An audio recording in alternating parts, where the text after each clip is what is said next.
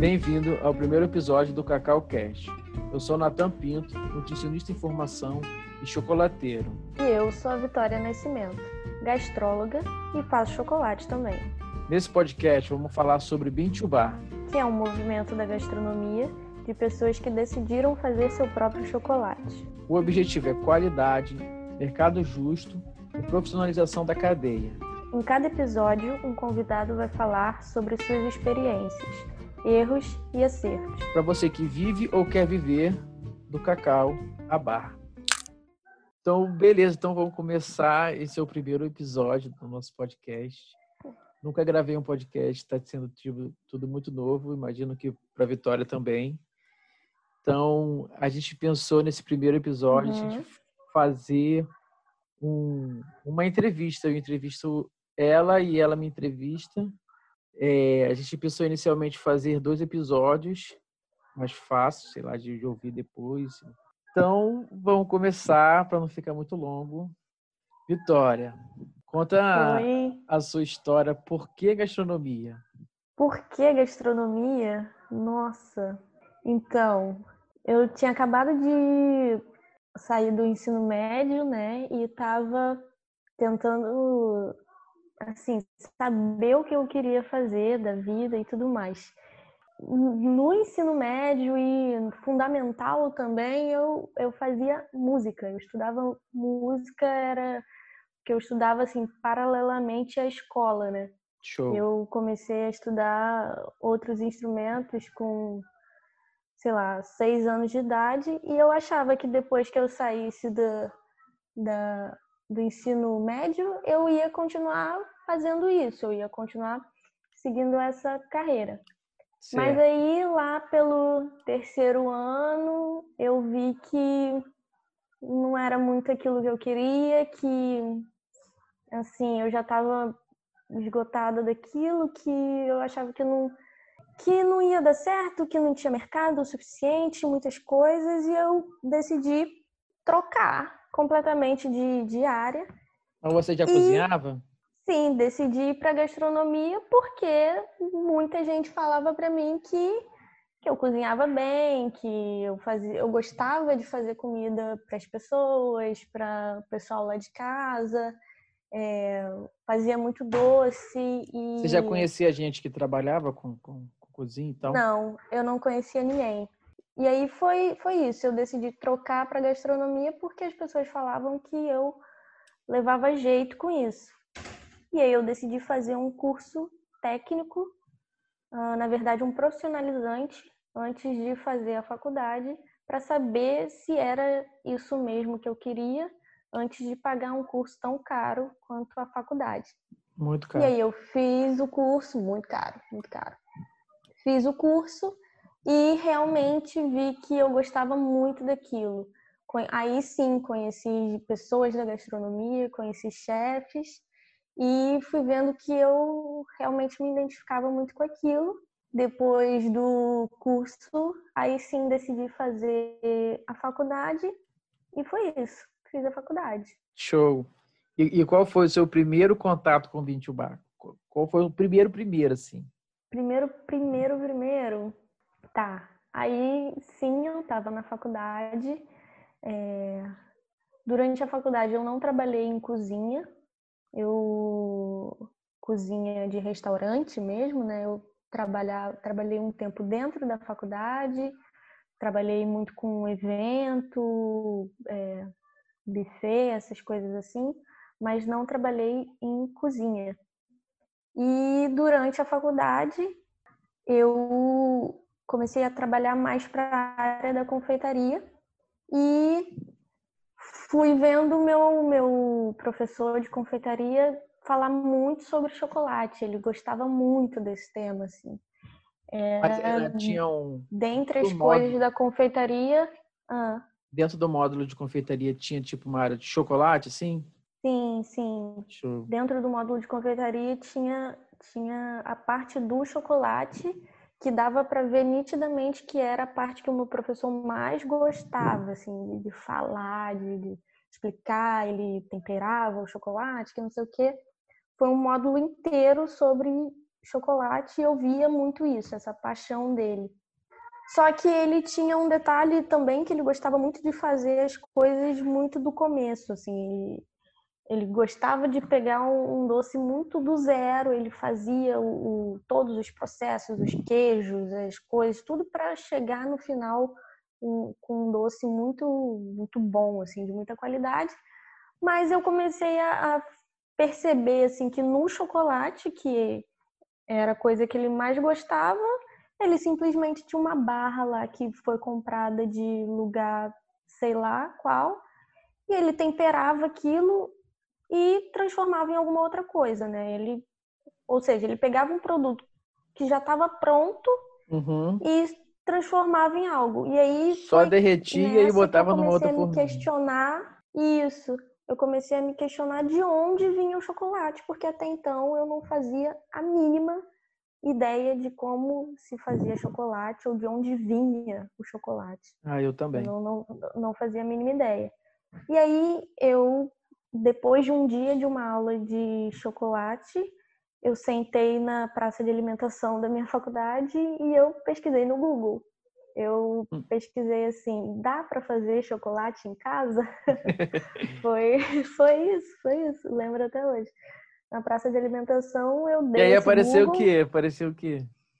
Ah, apareceu tipo é, gente que ah, dava para fazer, apareceu algumas coisas assim de gente que comprava nibs e aí triturava no liquidificador com açúcar e aí depois, não sei, eu não lembro se juntava com leite em pó e água tal, e aí fazia tipo um, um brigadeiro, assim, levava para o fogo aquela massinha de nibs com açúcar e leite, fazia um brigadeirinho daquilo e botava nas forninhas. E aí era o chocolate caseiro, né? Vamos dizer assim. Só que não era aquilo que eu queria, né? Eu tipo, queria chocolate. Era, era tipo mais do uma jeito bebida. que eu via lá. Era também, é, podia ser um, também, uma bebida, né? Se fosse, tinha também isso. fosse botar mais um água, chocolate quente. É, mas é, mas a ideia era mesmo de um brigadeiro, assim. Sim, sim. Só que não era aquilo que eu queria. E eu comecei a pesquisar mais, até que nesse Google aí eu descobri o termo to bar. Quando eu li em algum lugar, que eu não sei qual nessa pesquisa aí, esse termo to bar, e aí li a tradução logo em seguida do grão a barra, eu percebi que era esse termo que eu tinha que buscar a partir de agora. E aí sim, aí eu dei um outro Google com o termo Bintubá, e aí, é, aí eu encontrei. Aí eu encontrei todo esse mundo, vi como um chocolate era feito, e aí fui pesquisando mais, mais, mais. Aí você falou com o seu professor, perguntou a ele sobre se ele conhecia Bintubá e tudo mais? Sim, aí eu comecei a conversei com ele, ele ele depois inclusive deu uma aula sobre mas foi assim, era muito muito superficial assim a aula de, uma explicação de como se faz um chocolate e ele meio que explicou o processo industrial da coisa assim ah uhum. o cacau vem de uma de uma empresa que já beneficiou ele que já já é o licor uhum. e aí uh, passa por tal processo depois passa pelo processo da conchagem depois sai para comercialização.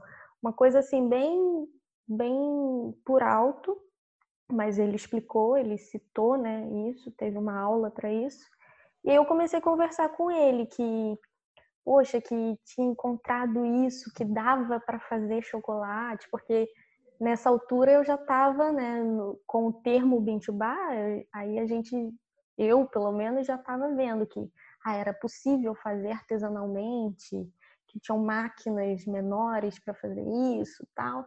E eu comecei a conversar com ele e ele me falou de um cara que morava uh, em Brasília. Isso tudo aconteceu em Brasília, uhum. né? Eu, eu morava lá.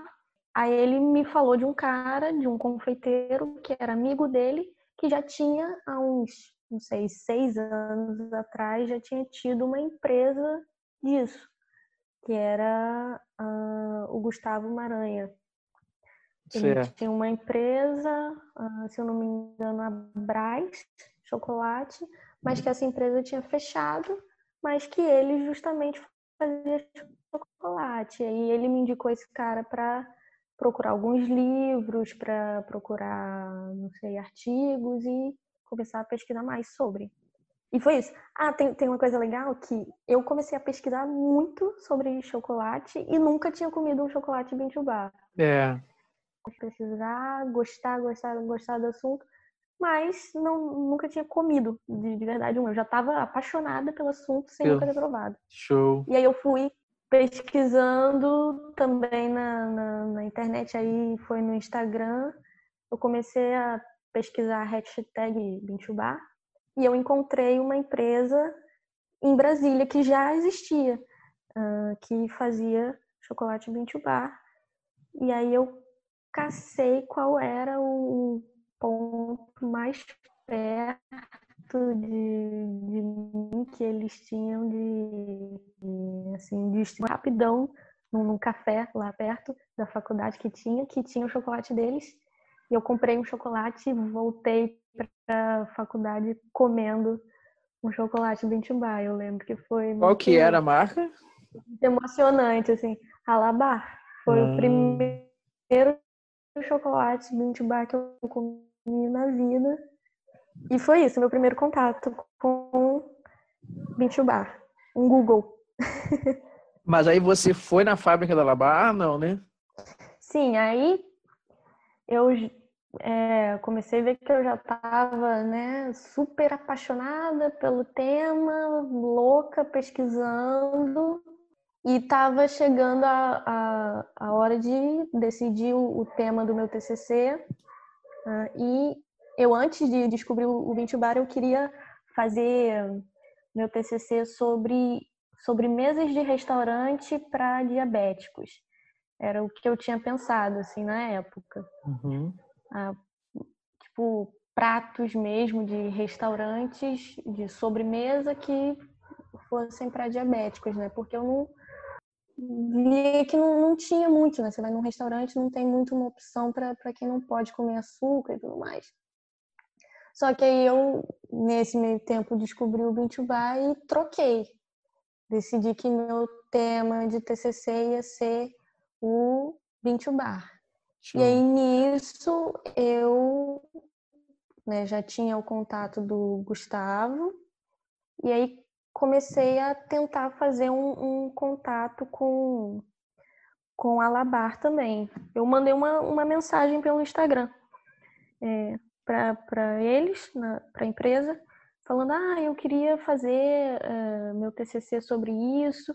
E eu, assim, eu não sabia praticamente nada. assim, Zero. sobre Zero não. Eu sabia zero. Não, eu sabia zero. Eu sabia zero. Tá. Eu sabia zero, porque a minha ideia no, no, no meu TCC, a ideia super inicial era fazer um chocolate, claro, do cacau à barra, só que eu queria eu queria ser revolucionária, eu queria fazer da fermentação a barra. É, Eu queria, todo mundo quer. Eu queria fermentar cacau em casa. Ah, e eu, eu mandei também. uma... e eu mandei uma mensagem para eles falando: olha, eu descobri a empresa de vocês, eu comi o chocolate de vocês, eu quero fazer um TCC sobre o assunto, eu queria é, é, né, conhecer pessoas tal dessa área, queria que vocês me ajudassem.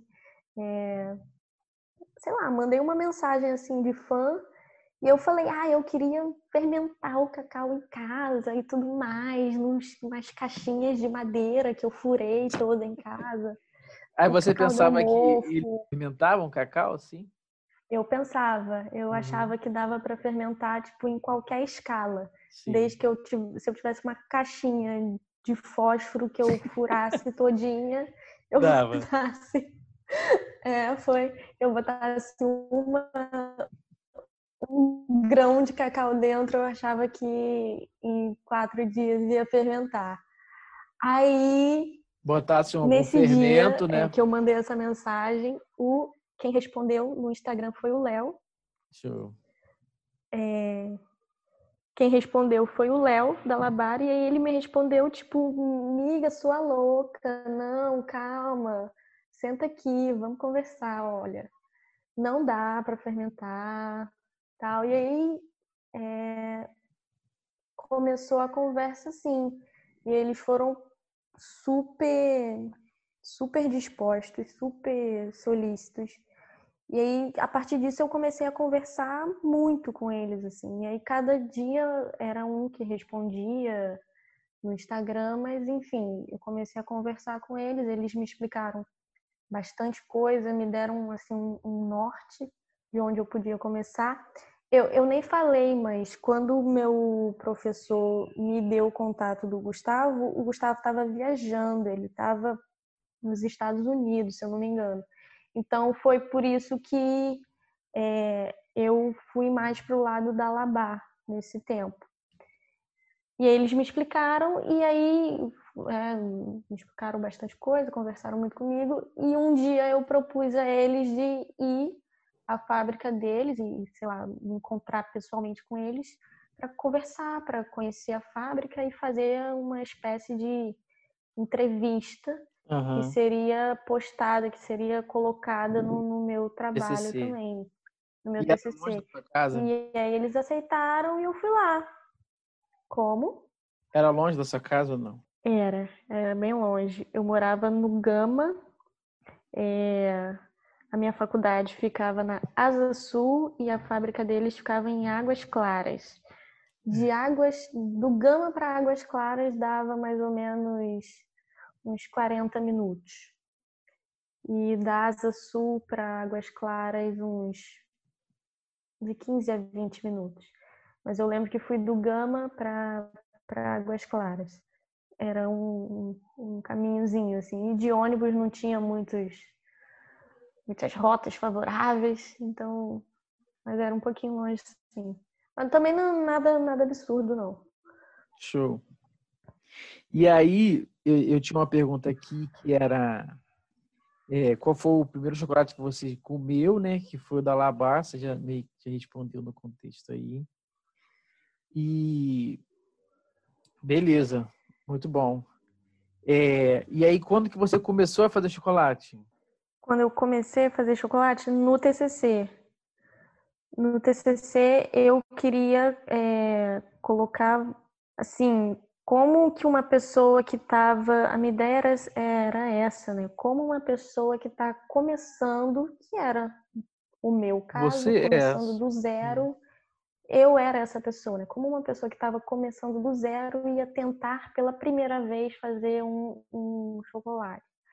E aí eu usei a, o meu primeiro jeito de fazer chocolate foi usando a Thermomix da faculdade. Show, que, que luxo. que luxo, né? Tipo, pensando agora, tipo, claro, todo mundo tem uma Thermomix em casa. Todo mundo tem. Mas foi assim, foi, eu, eu só tinha uma Thermomix na faculdade e eu tive que fazer um pedido, é, tive que escrever um relatório fazendo um pedido para o coordenador da faculdade para poder usar a Thermomix, porque se quebrasse eu ia ter que pagar, era um termo assim me responsabilizando pelo uso da Thermomix, que era para um trabalho. E eu levei esse relatório para o coordenador, pedi com jeitinho e ele deixou eu usar a Thermomix com é, acompanhada né, por um professor lá que, que entendia mais do, do negócio. Também foi a primeira vez que eu usei uma Thermomix. e os nips, você aí, comprou onde? E aí foi isso. Aí nisso eu já tinha pesquisado bastante, conversado com o pessoal da Labar, e aí eles já tinham me contado sobre a experiência deles ruim de, de comprar nibs de, de, de dessas casas, assim, é, a granel e tal. Foi uma experiência horrível deles. E aí eu decidi não fazer isso e eu comprei nibs do, do, de um produtor da Bahia. Achou ele no Instagram não também? comprei, achei ele, o pessoal da Alabama me recomendou esse produtor. Quem é o produtor?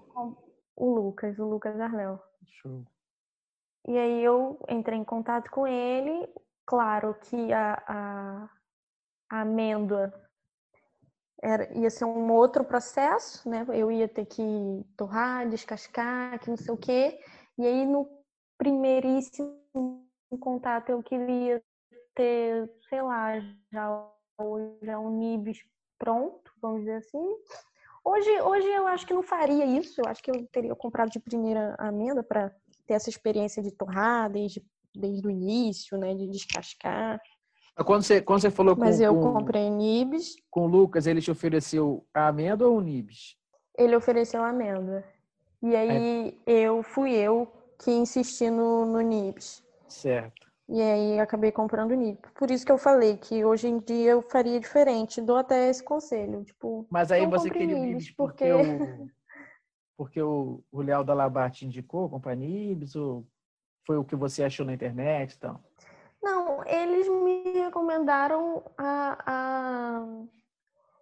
Deixa eu me recordar aqui.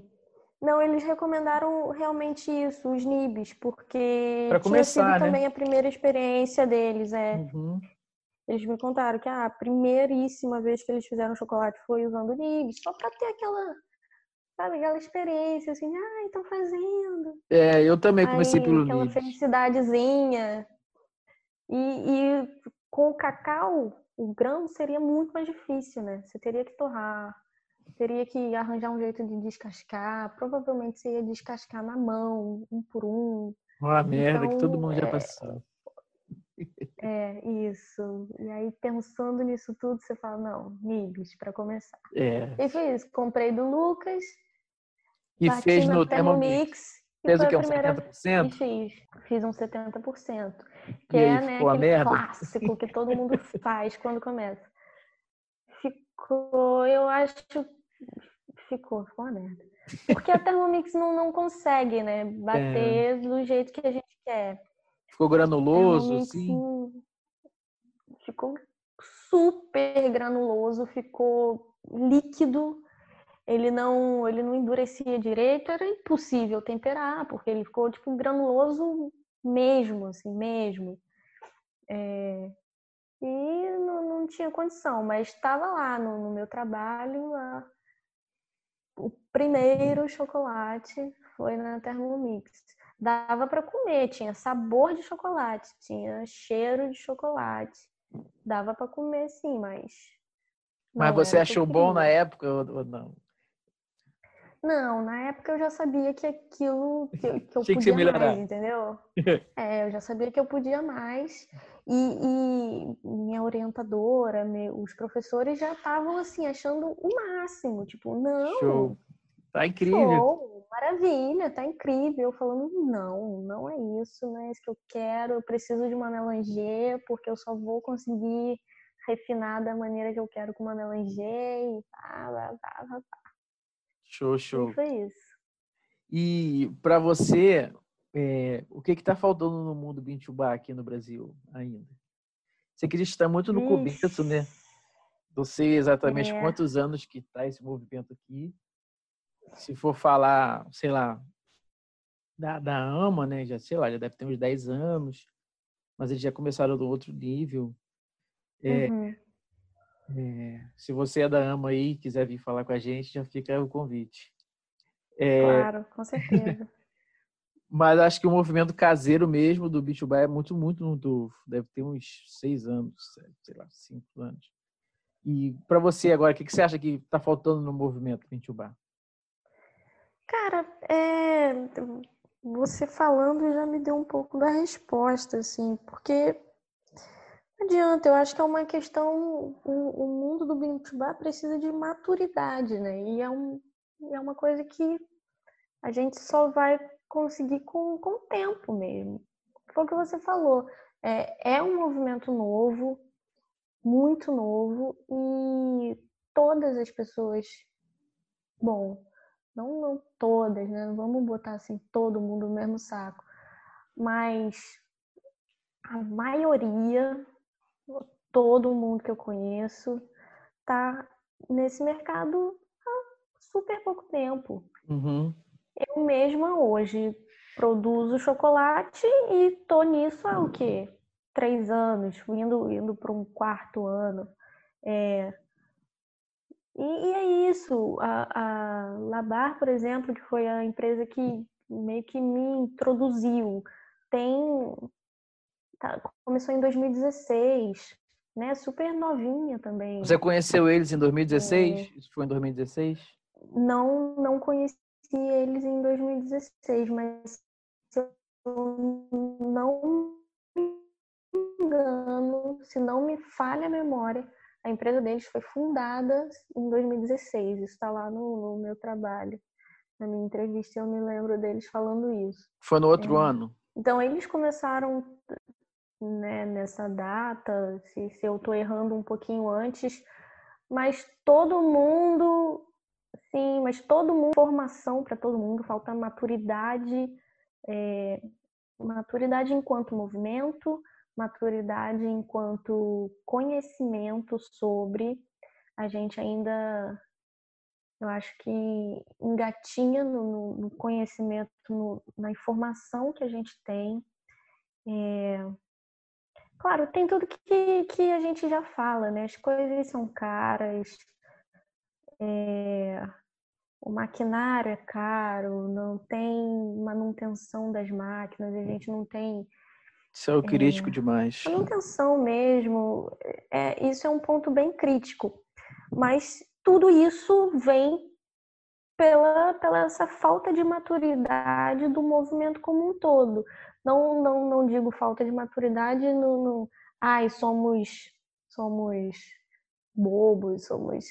Você tá me entendendo, né? É uma uhum. Acho que falta tempo, falta, é, somos, falta nós idade. Somos crianças. É. Nós somos crianças. É um, é um movimento que, que começou há, há 20 anos. No Brasil tem 5 anos e todas as pessoas que estão nesse meio estão nesse tempo, estão trabalhando é, a, durante esse tempo. Então, é, as coisas vão evoluir com o tempo, vão crescer com o tempo, e é isso. A gente vê as, as empresas no Brasil de, de, de máquinas para Bintubar são empresas experimentais ainda, né? Elas estão é, colocando no mercado seus primeiros modelos de, de, de melanger, de forno, de uhum. Temperadeira. Então é todo mundo está testando, todo mundo muito novo, entendeu? É, com certeza. Todo mundo muito novo e todo mundo está em fase de teste. Tanto o cara que está tentando saber qual é a sua torre ideal, quanto o cara que está lá na fazenda fermentando, tentando saber qual é a sua fermentação ideal, quanto o cara que está criando uma máquina, querendo saber qual que é a correia melhor, que, é, que se desgasta menos. Está todo mundo fazendo teste. Então, essa é a grande dificuldade do Bintubar, mas mas ao mesmo tempo somos pioneiros, né? Isso isso é, isso dá um a galera que tá já tá fazendo já tá já começou, né? Já começou. Começamos, começamos, isso. E quais são os seus planejamentos para os próximos cinco anos? Ixi. Gente, se daqui cinco anos o corona. ai, ai. Cara. Não sei, é, é muito isso, né? O, o, corona fez a gente pensar muito sobre isso. Tipo, cara, tudo pode acontecer e, e a gente não tem muito pro, é, previsão sobre nada. Mas se eu puder aqui Dá uma sonhada, planejar. dá uma sonhada, dá uma sonhada aí. Dá uma sonhada, planejar um pouco. Eu quero estar tá daqui cinco anos fazendo chocolate ainda. E, e quero, não sei, quero ser reconhecida por isso. Show. Eu acho que, que é isso, assim a gente está trabalhando, todo mundo do Bintubá trabalha muito, como eu falei, é uma coisa muito nova, a gente está testando, a gente quer saber, mas ao mesmo tempo todo mundo que está no Bintubá e me incluo muito nessa, ama muito o que faz, sabe? Gente, Com certeza, é uma, a gente uma cachaça. É viciado, é, a gente é, é isso. A gente é viciado em chocolate, cacau e falar disso e a gente só quer isso. Então acho que para mim, mas para muita gente é, é, ser reconhecido por isso. Show, com certeza. Daqui, Além do rece... anos... reconhecimento Hã? do trabalho, né, do seu trabalho. Sim, porque porque a gente, pelo menos comigo, né, tem, eu tenho que perceber que o quê? Eu comecei meio que afunilando as coisas, né? Primeiro eu entendi que era gastronomia, falei, não, é isso, gosto disso. Depois eu fui indo mais fundo, entendi que era confeitaria. Nossa, isso é muito legal, eu quero, vamos lá. Depois, dentro da confeitaria, eu entendi que era chocolate. E então dá para perceber que eu, é, especialmente eu, né, fiz um caminho assim de, de ir afunilando as coisas, de, de ir me aprofundando e entendendo o que eu quero.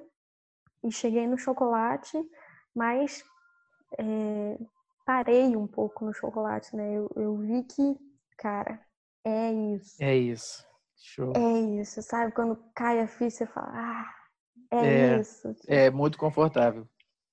Então, então não, tem não tem outra coisa que eu possa dizer assim. Daqui cinco anos eu quero que o que eu faço hoje seja reconhecido como uma que as pessoas saibam o que é e que que eu esteja agora, né, pessoalmente assim, que eu, que eu esteja no meio das pessoas que que sejam contadas como as pessoas que sabem falar do tema, as pessoas que que, que ser convidada para coisa falar lugares. É, que, que tem alguma coisa para falar sobre, entendeu? Acho que que é isso.